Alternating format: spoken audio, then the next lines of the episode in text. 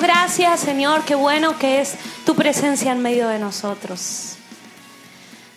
Algunos venimos cansados con problemas, con situaciones de nuestras casas, pero venimos y dejamos todo, todo eso, Señor, en tus manos, sabiendo que tú tienes cuidado, Señor, de cada una de estas cosas. Así que confiamos y descansamos en ti. Y nos quitamos de nuestra cabeza cualquier pensamiento que viene o que quiere venir a distraernos. Y desde ahora, Señor, en adelante, toma control, Padre. Y estamos aquí sedientos y, y con nuestros oídos bien abiertos para poder escuchar tu voz en esta mañana. Gracias por tu presencia. Te alabamos, te bendecimos y como siempre hablamos y decimos que nuestro corazón sea buena tierra y que tu palabra pueda dar ese fruto en nuestras vidas. Oramos en el nombre de Jesús. Amén, amén.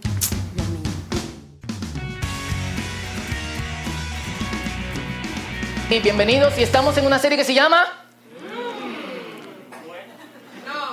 eh, mm. Tienen que repetirlo porque mm, es como, qué bueno que está.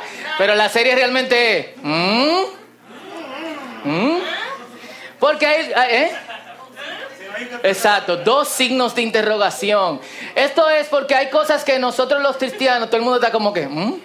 Eh, hay cosas que nosotros como creyentes asumimos como nuestras creencias, pero no necesariamente sabemos articular y son importantes. La semana pasada hablamos sobre un tema que eh, fulta de moda últimamente y en lo que los cristianos no se ponen de acuerdo, que es, eh, es Dios el que provoca las catástrofes.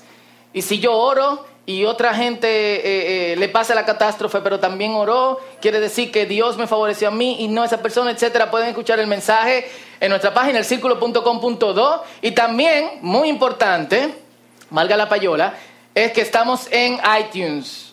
Entonces, Usted puede suscribirse al podcast, se llama El Círculo Podcast. ¿Cómo se escribe podcast? P-O-D-C-A-S-T. Y si se suscribe, cada vez que el mensaje sube, le sale junto con las notas. Así que suscríbanse al podcast y háganle saber a la gente también que estamos ahí. El mensaje de hoy es fácil, pero es difícil. es uno de esos mensajes como que, en serio, wow, qué fuerte que tenemos que predicar eh, esto. Porque vamos a ir escalando desde cosas que ustedes saben hasta explicar cosas que uno sabe pero que realmente no articula, hasta ver el motivo principal de, eh, de por qué esto es eh, eh, así de alguna otra, de alguna otra manera. Pero, y, y, de hecho todo el mundo está ¿qué vamos a hablar? Hoy hablaremos de Jesús. Yo tenía un pastor que cada vez que le preguntaba, pastor, ¿le qué va a predicar el domingo? De la Biblia. Entonces, como... Yo espero que no sea del libro del mormón, gracias. Eh, me sorprendería bastante. Pero vamos a hablar de un sentido profundo, en un sentido profundo, porque es importante que nosotros tengamos una imagen clara de quién Cristo es y por qué Cristo es quien es. Perfecto. Eso es sumamente importante porque de eso depende nuestra identidad como creyentes y cómo nosotros le presentemos el Evangelio a otras personas. Tú puedes ser cristiano sin, sin saber esto. Claro, hay mucha gente. Yo fui cristiano muchos años sin saber alguna de estas cosas. Y cuando me preguntaban, algunas, hacían alguna de estas preguntas, yo no sabía cómo responder y creo que seguía siendo cristiano. Eh, así que vamos a darle.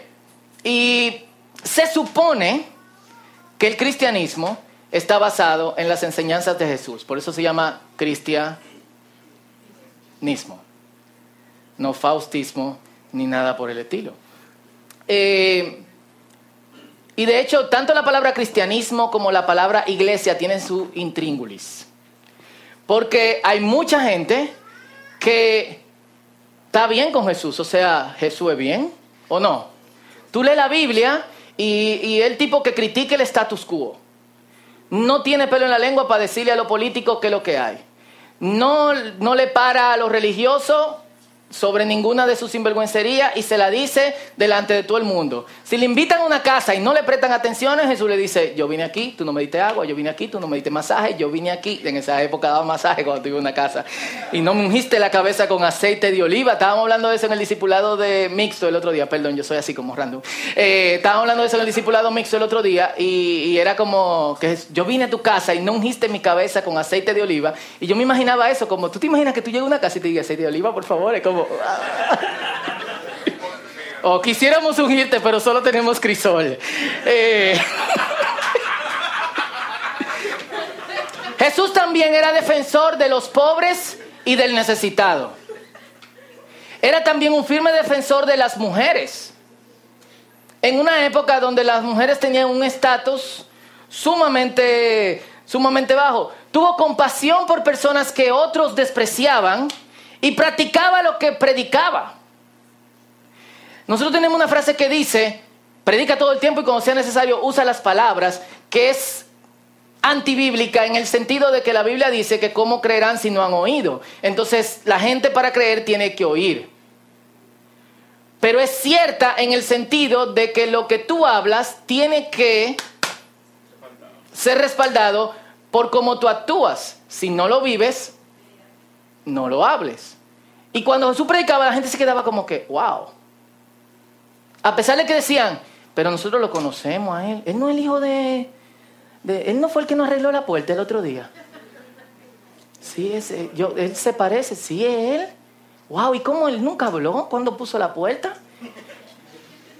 Wow, o sea, eh, sorprendía a la gente. O sea, por 30 años fue un tipo normal. Obviamente cuando se sentaba a hablar con algunas personas veían lo excepcional que era él. Es la persona que cualquiera puede admirar. Es el tipo que tú dices, ayúdame y está ahí. Es la persona que tú dices, ven, sana a este muchacho y lo sana. Es cuando, cuando la madre van con los hijos muertos, viene puff y lo resucita. O sea, ¿quién no quiere estar pegado de Jesús? Hay mucho que admirar de él y hay mucho que admirar de él a partir de sus enseñanzas. El mundo sería un mejor lugar si nosotros y miles y millones de cristianos alrededor del mundo, después que salen un domingo, un sábado, cualquier momento de la semana de conversar la palabra de Dios, lo aplicase. Imagínense que como cristianos somos, no sé cuánto de porcentaje del mundo somos, pero se dice que somos como dos mil billones de personas. Eso es dos mil, eh, ¿cuánto? Millones de millones, mucha gente. Si dos mil millones de millones de personas estuvieran haciendo la diferencia, ¿qué tuviese, qué tuviese pasando? Lamentablemente no siempre es así. Tenemos un amigo, de hecho en común con, con, Yacino y otros aquí, se llama Robert Guerrero. Yo siempre me acuerdo cuando Robert predicó un mensaje sobre cómo la iglesia debía de actuar y él decía que en Ruanda, eh, cuando el gran genocidio, Ruanda o Uganda, no recuerdo ahora mismo, Ruanda, eh, donde murieron en una semana alrededor de 800 mil personas, creo. Eran vecinos matando a vecinos porque eran de otra raza. Y no importaba quiénes eran, si eran niños, si eran eh, mujeres, si eran estos, si eran lo otro. ¿Sabe qué porcentaje de cristianos había en Ruanda cuando eso pasó? 80% de la población era cristiana. Y tú, tú puedes decir, en un país donde somos mayormente católicos nominales, muchas de las personas tú puedes decir, no, eran católicos nominales, no, eran evangélicos nominales.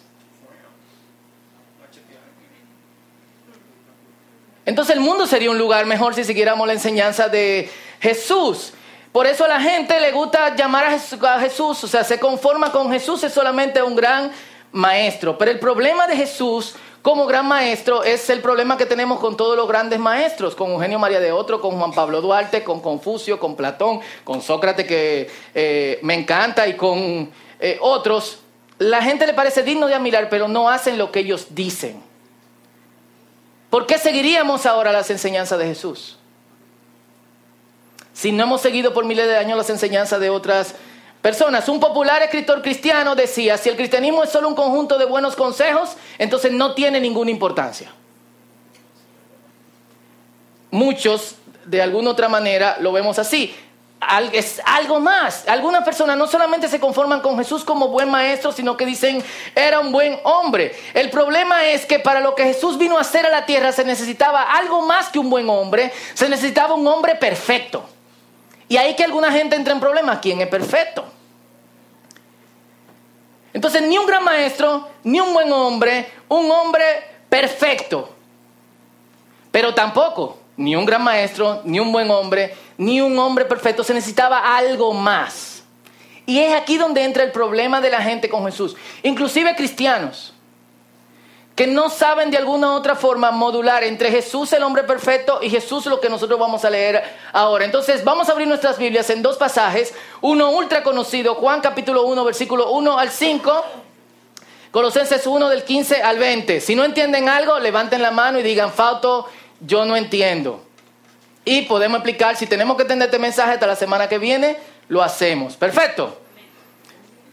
Juan 1 del 1 al 5. Juan está en el Nuevo Testamento entre Mateo y Apocalipsis.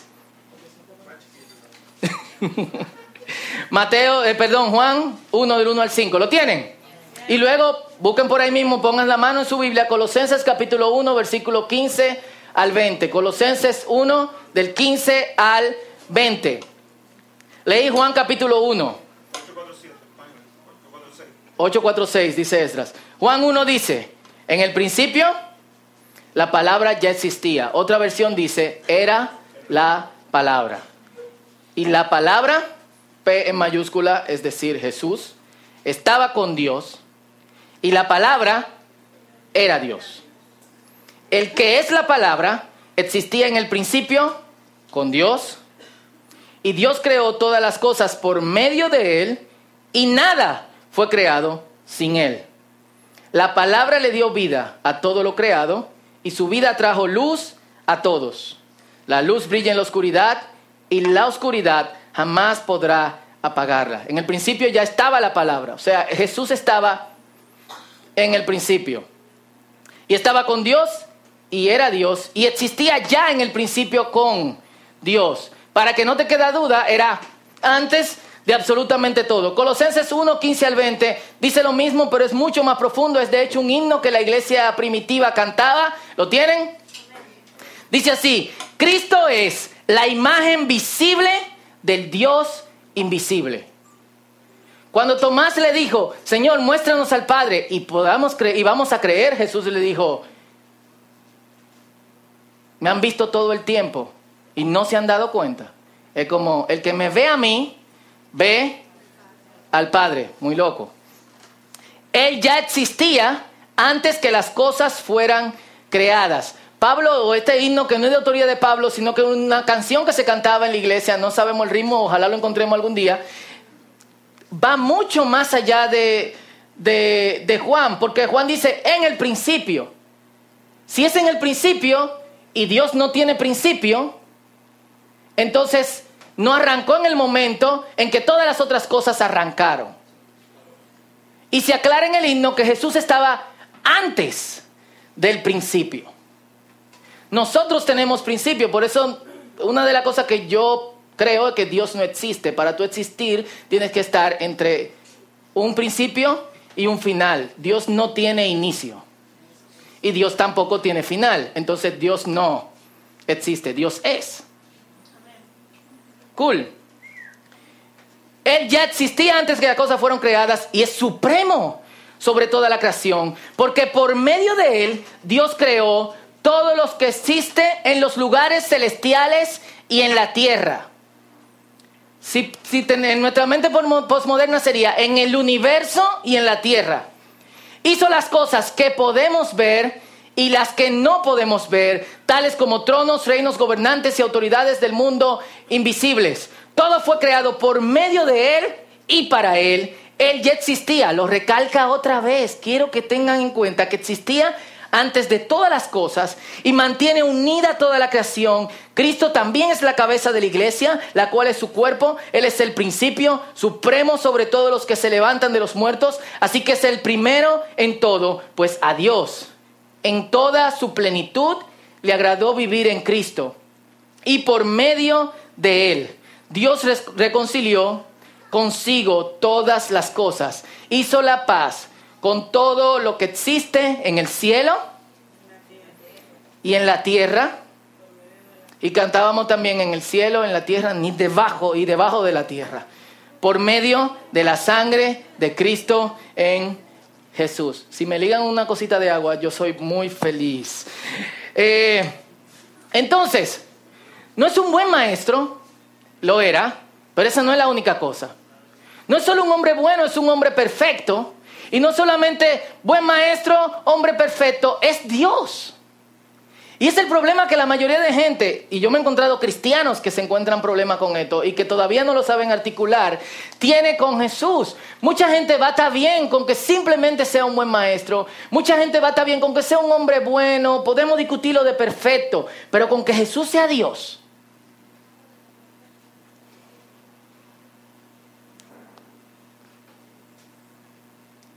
Como una persona que caminó en la tierra, comió, defecó, trabajó, su mamá le cambió pañales. Y jugó con otros niños, pudo haber sido Dios. En serio, o sea, es una de las ideas más locas que tiene cualquier religión en el universo, ¿sí o no? Sin embargo, lo creemos, ¿ustedes lo creen? Cool. Obviamente, eh, hay asiento todavía aquí afuera, miren. Podéis pasar en lo que yo bebo agua. Salud.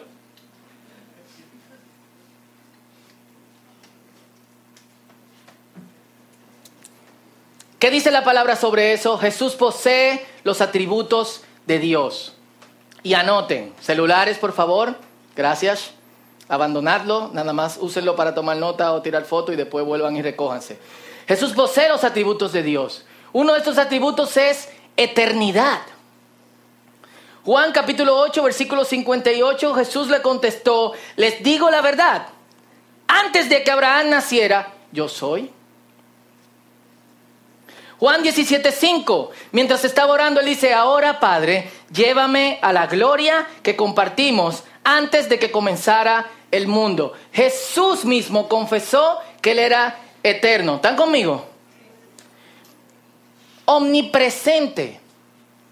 Mateo capítulo 18, versículo 20 dice, donde se reúnen dos o tres en mi nombre, yo estoy ahí entre ellos. Nótese que no dice, yo estaré, porque pudiésemos decir, en ese momento no era omnipresente y vamos ahí ahorita. Como Jesús podía ser omnipresente, si los discípulos lo están viendo, cómo Él puede estar en otro lugar cuando dos o tres están reunidos en su nombre, si Él está ahí frente a un grupo de gente diciéndole que dos o tres están reunidos en su nombre.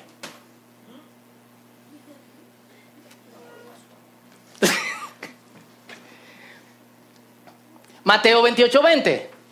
Vamos ahí ahorita, tranquilos. Ahora, Padre, perdón, y tengan por seguro esto, que estoy con ustedes siempre hasta el fin de los tiempos. Él le afirma a los discípulos, no voy a estar con ustedes. No, cuando yo suba, va a haber momentos en que yo me encontraré entre ustedes, sino yo estoy con ustedes. Y se refería a esos creyentes, a los otros creyentes que no estaban ahí mientras él estaba hablando, y a nosotros en el día de hoy. Jesús está aquí, Jesús está en otro lugar, en otro lugar, en otro lugar y en otro lugar. Es todopoderoso.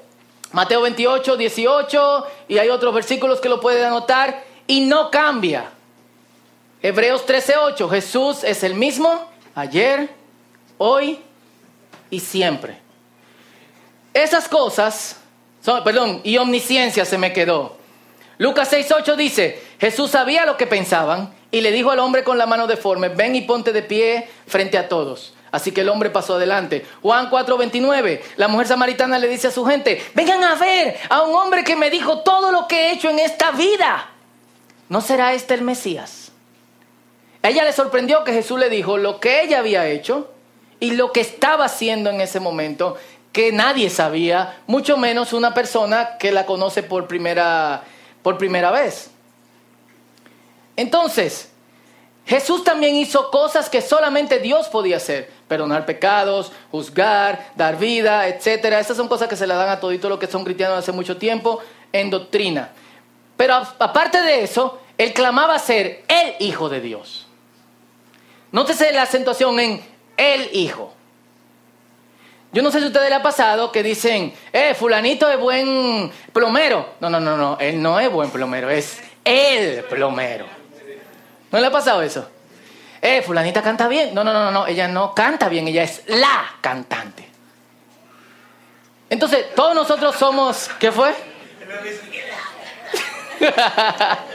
Alguien dijo, no sé, ¿quién fue? Ok. Ah. Eh, en ese sentido, todos somos hijos de Dios. ¿Quién es hijo de Dios aquí? O hija de Dios, para que no me digan. Tú dijiste hijo de Dios nada más, tenemos problemas con una mujer. Eh, la hija. Ahora, nosotros somos, yo puedo decir, yo soy un hijo de Dios. ¿Eh? Y me lo puedo cambiar en Facebook. Fauto Liriano, el real un hijo de Dios, no bulto. Eso es importante al final. No bulto, ¿eh? No hay bulto, ¿eh? Pero si yo digo que yo soy el hijo de Dios, yo me estoy distinguiendo de todos los demás. Hay un él que hace toda la diferencia. Nosotros la relación que tenemos con Dios, que somos hijos de Dios creados por Dios. Entonces, una especie de adopción, porque nosotros no fuimos concebidos por Dios, sino hechos por Dios. Entonces, lo que uno hace, lo hace de algo que, aunque parecido, es de materiales externos a uno. Lo que uno concibe es del mismo material de uno. Full, ¿no ven Benjamín? Lindísimo, igualito a mí. Eh, eh, full, eh, idéntico, muy, muy, muy idéntico. Entonces nosotros somos creados y parecidos a Dios, pero no somos como Dios en el sentido en que Jesús era como Dios. Ustedes saben que yo estudié ilustración y en una ocasión había que hacer un autorretrato. y tú tenías que hacer el ejercicio de dos formas. Uno mirándote en el espejo, que fue ultra difícil. Yo me acuerdo que se fue la luz. Yo vivía en Herrera, eh, pobres, no teníamos inversor. Estaba lloviendo y se oían las goteras en la hoja de zinc.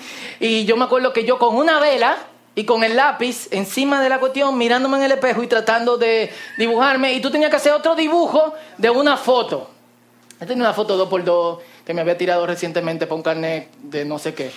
Eh, el autorretrato no quedó tan bien por las condiciones, tengo que ser totalmente honesto, pero cuando yo cerré la carpeta y la abrí en la mañana para llevarla a la universidad y vi eh, el dibujo de la foto que yo había hecho, yo me asusté. Era como, wow, se parece a mí. Y me estaba mirando como, pero no era yo. Ni yo podía clamar de ninguna forma que eso podía ser yo. De hecho, mm, está ahí en mi casa, yo no lo saco, no lo veo me da miedo, es como el extraño retorno de Diana Salazar, la novela esa de la mujer que hablaba por el cuadro.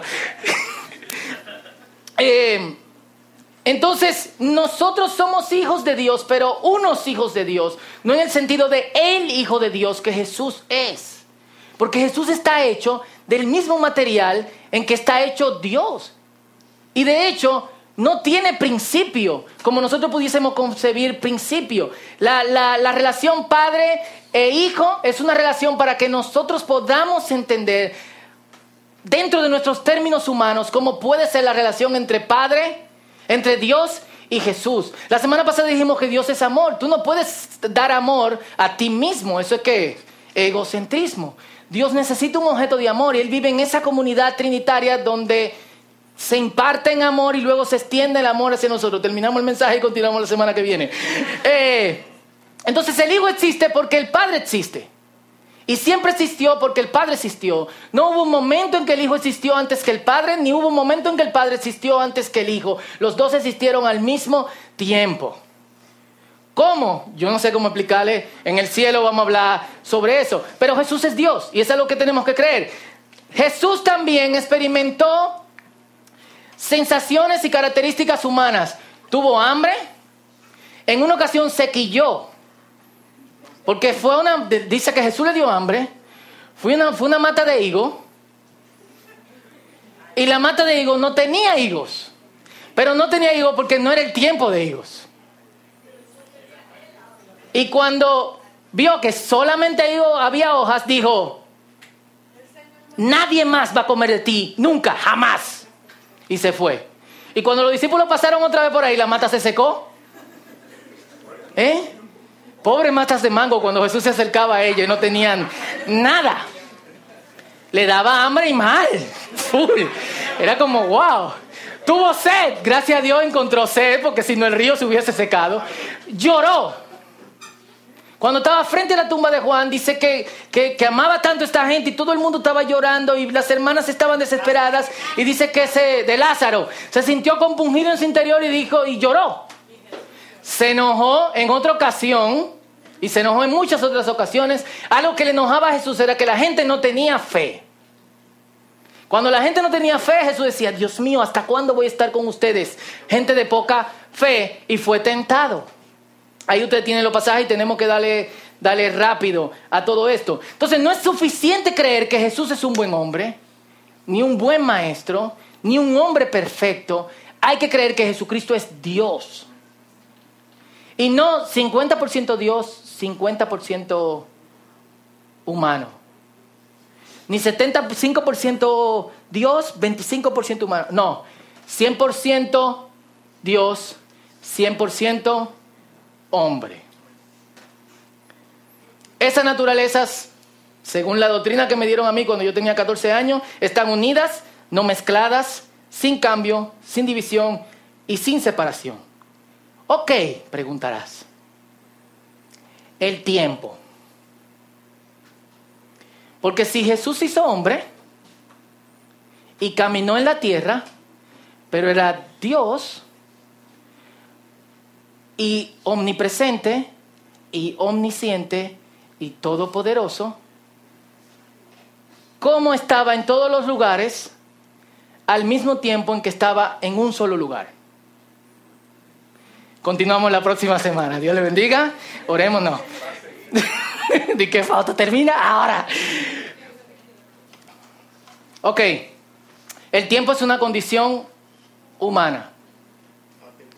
Según yo creo, y podemos discutirlo, pero fuera de aquí, porque eso no es bíblico, sino científico, para mí es un instrumento que nosotros usamos para proyectarnos sobre el espacio. Para otras personas, el tiempo es una dimensión. Sea una dimensión o un instrumento que nosotros usamos en el... Si es un instrumento que nosotros usamos sobre el espacio, Dios no necesita ese instrumento. Si es una dimensión, Dios está fuera de esa dimensión. Así que los dos podemos estar de acuerdo. Ahora miren esta línea de bombillos. Y si, imagínense que esta es su vida. Nosotros vamos en una sola dirección por la vida. ¿A ti te gustaría volver a este bombillo cuando tú tenías como nueve años y no romper el vaso del abuelo porque esa pela te traumatizó, pero tú no puedes hacerlo. Tú no puedes volver, eso se transforma en un recuerdo traumático que tú puedes mejorar o no. Tiene que seguir para adelante y tu vida continúa en zigzag hasta el final. Nosotros no podemos ir atrás, no podemos ir arriba y no podemos ir abajo. Si Dios está fuera del tiempo, instrumento o dimensión, Dios puede hacer esto.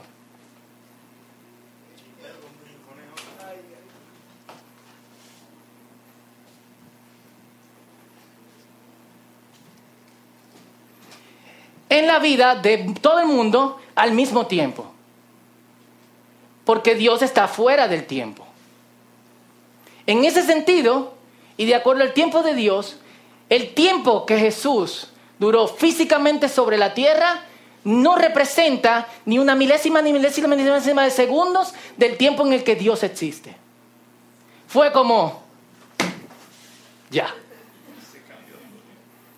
Para nosotros es como, él estuvo aquí, lo vimos, pasamos y todo lo demás. Para Dios fue, y ya, volviste. ¿Cómo te fue Jesús? Bien. Sigamos respondiendo oraciones.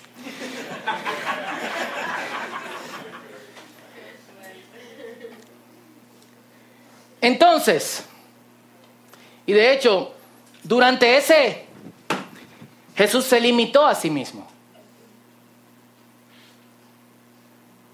Filipenses capítulo 1, versículo 2, versículo 5 al 11. Ahora, ¿por qué? y vamos, vamos ya a terminar, y cuando los pastores dicen que va a terminar, le quedan 20 minutos al mensaje.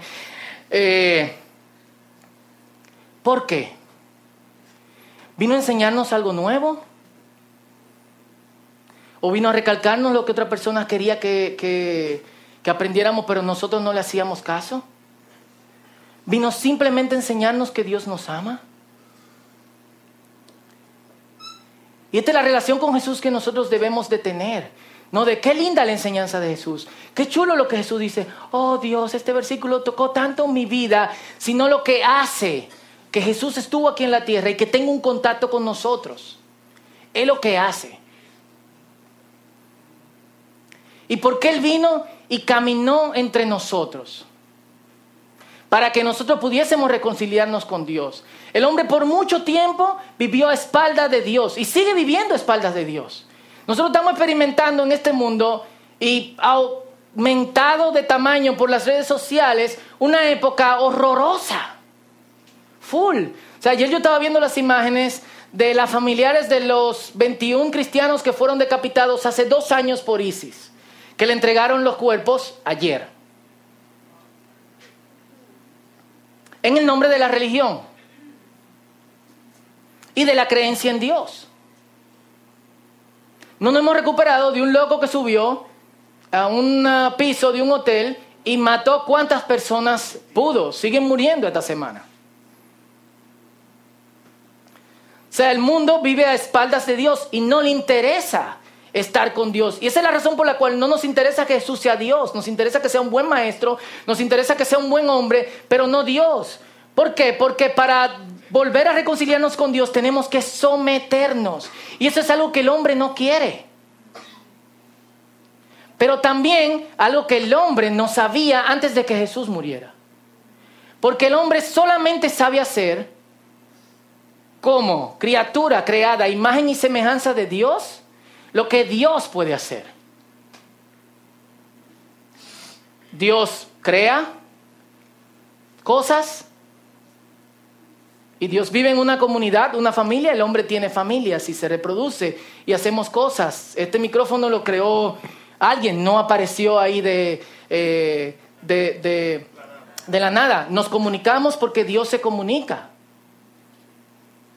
Conocemos porque Dios conoce, pero Dios no se somete.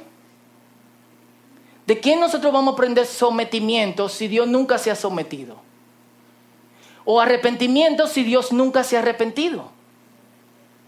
Así que Jesús se hizo hombre y como Dios nos enseñó cuál es el último paso.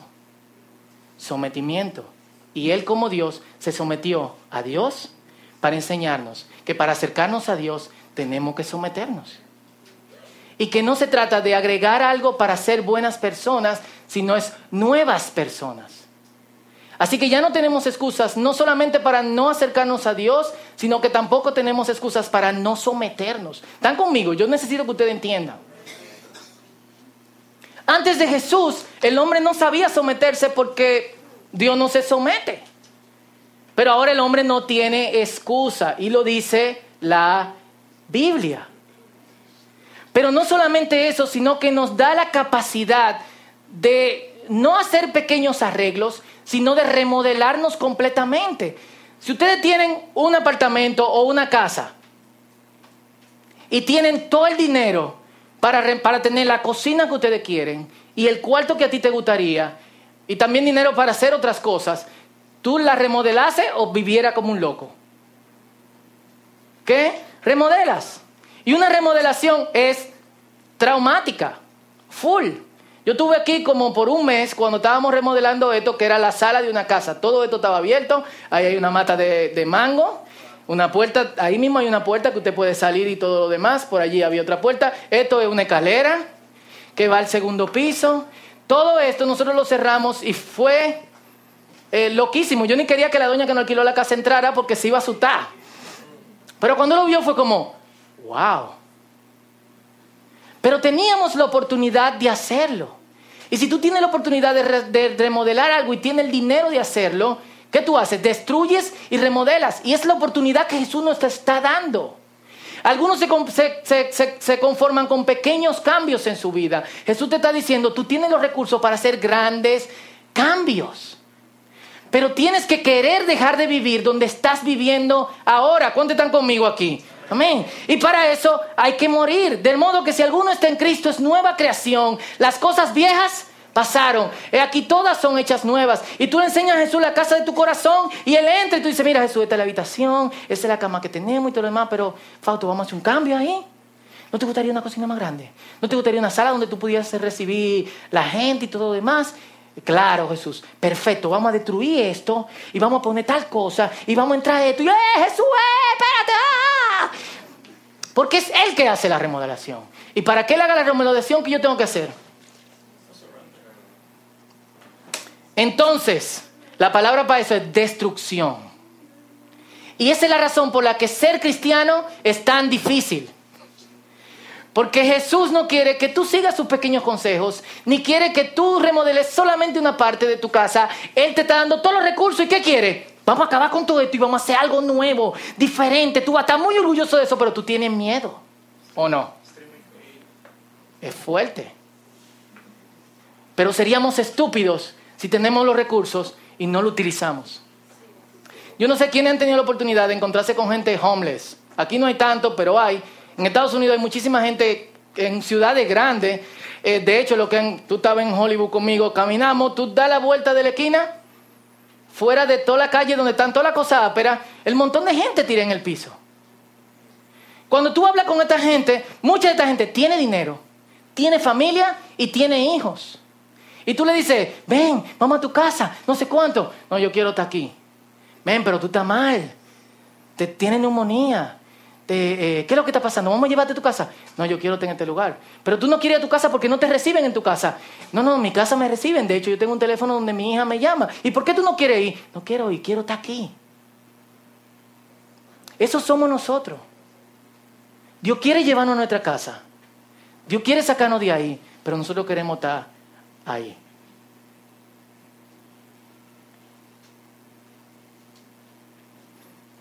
Y es tiempo de que de alguna otra forma nosotros de verdad agarremos la vida que Dios quiere darnos. C.S. Lewis, que de hecho si yo hubiese tenido oportunidad le pongo de nombre a Benjamín C.S. Lewis Liriano. No me juzguen, yo tenía un amigo que se llamaba Aristóteles, es peor. Si quieres calentarte, tienes que acercarte al fuego. Si quieres mojarte, tiene que entrar al agua. Si quieres alegría, paz, vida eterna, poder, debes acercarte a la cosa que lo tiene. Hay una gran fuente de esas cosas, Dios. Si te acercas, algo de eso vas a obtener. Y una vez un hombre se acerca a Dios, la fuente de vida, ¿cómo no va a vivir para siempre? Ni siquiera tiene que estar cerca de Dios y decir, yo me rindo. ¿Cómo no vas a vivir para siempre? Pero una vez un hombre se separa de Dios, ¿cómo seguiría realmente vivo?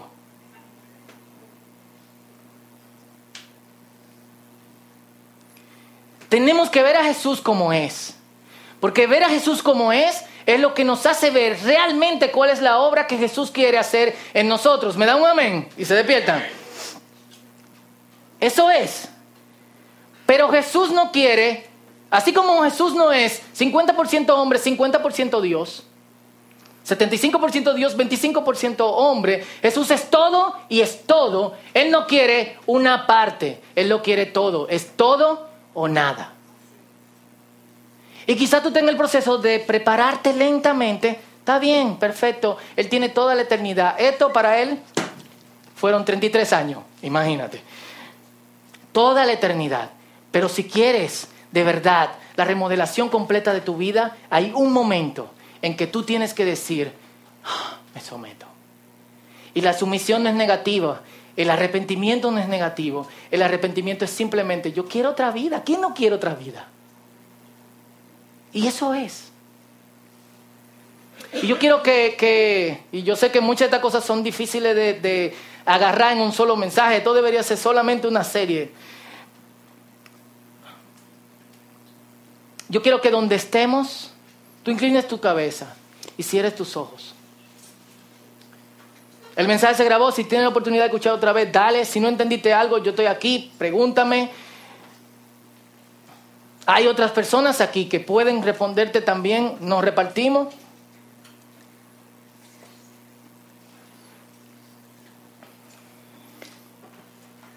Pero ahora que entendemos realmente la misión de Jesús, o que recalcamos, o que recordamos la misión de Jesús, porque algunos de ustedes sabían todo esto. La pregunta es, ¿cuál es mi próximo paso?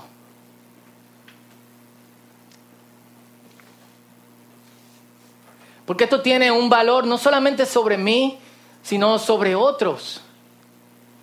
Porque en ser como Jesús yo asumo la misión de Jesús, anti-status quo, por el pobre y por, por el necesitado. Me entrego a aquellos que son vulnerables. Abrazo a aquellos que son despreciados. Traigo paz en vez de violencia. Amor en vez de odio. ¿Y quién no quiere un mundo así?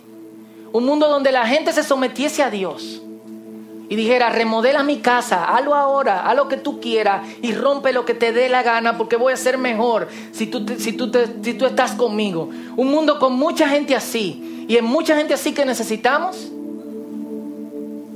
Sería un mundo donde incluso aquellos que nosotros pensamos que están lejos de Dios pudiesen recibir una bendición de Dios a través de nosotros. ¿Cuánto dicen amén? Así que donde estás, Tú te conoces. Quizá hubo un momento en tu vida como creyente que tú dijiste, me arrepentí, me convertí, este fue el día en que acepté al Señor. Pero es muy probable que hoy tú necesites arrepentimiento. Perdón, hay cosas que tenemos que decir.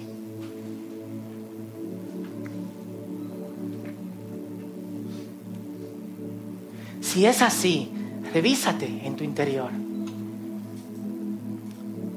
Y te aseguro que lo que Dios va a hacer de ti es algo mucho mejor.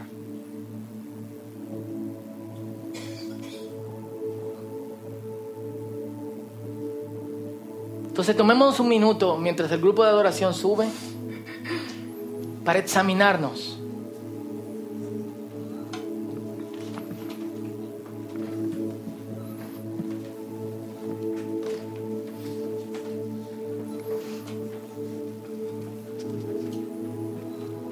Y luego oramos juntos de tu tiempo con Dios.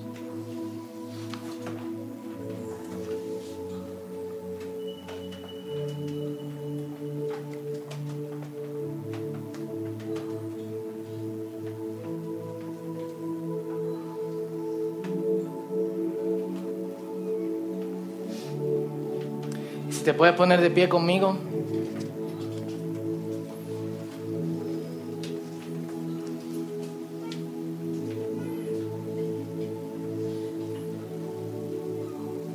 Y yo te voy a pedir algo, cuando salgamos de aquí hoy, piensa en esto.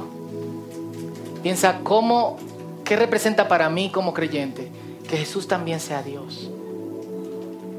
Si hay áreas de tu vida en que necesitas reconciliarte con Dios, vamos a darle. Para eso somos una comunidad, para acompañarnos. Es posible que para uno sea más difícil que otro, pero te imaginas sin ansiedad.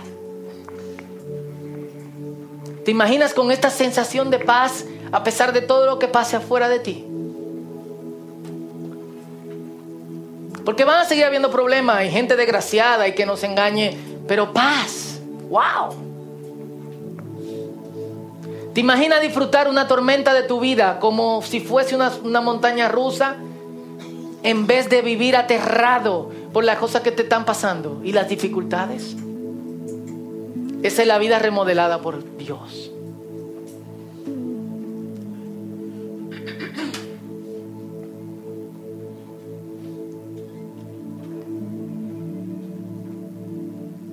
Y si necesitas arrepentirte, ¿dónde estás? Cristiano o no, dile, Señor, oh Señor, quiero otra vida. La metanoia, ese cambio de pensar, ese cambio de dirección, correr hacia ti, es lo que quiero hoy. Díselo. Ayúdame a someterme, es difícil, pero si te sometiste en la cruz por todos nosotros, enséñame. Díselo.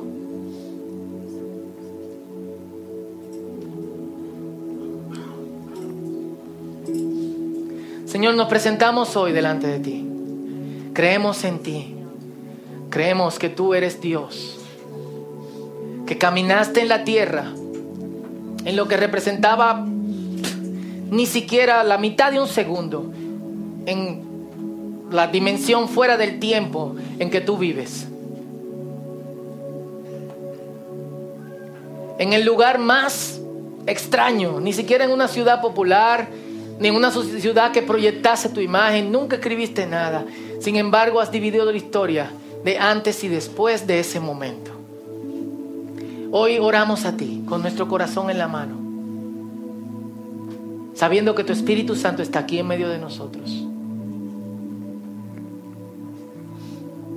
Y te pedimos, Señor, que nosotros podamos vivir de acuerdo a lo que creemos. Que tu Espíritu nos guíe, Señor, a someter esas partes de nosotros que no están sometidas. Y experimentar la alegría, la paz, la felicidad que viene de una vida remodelada y transformada por ti. Te amamos, Señor. Y te pedimos, Señor, que tú seas que hagas el trabajo hoy. Lo que he dicho quizás no será recordado. Muchas de estas cosas tendremos que repetirlo muchas veces, pero tu, el trabajo de tu espíritu es efectivo. Por eso te pido que lo hagas, Señor. Nuestro corazón está abierto.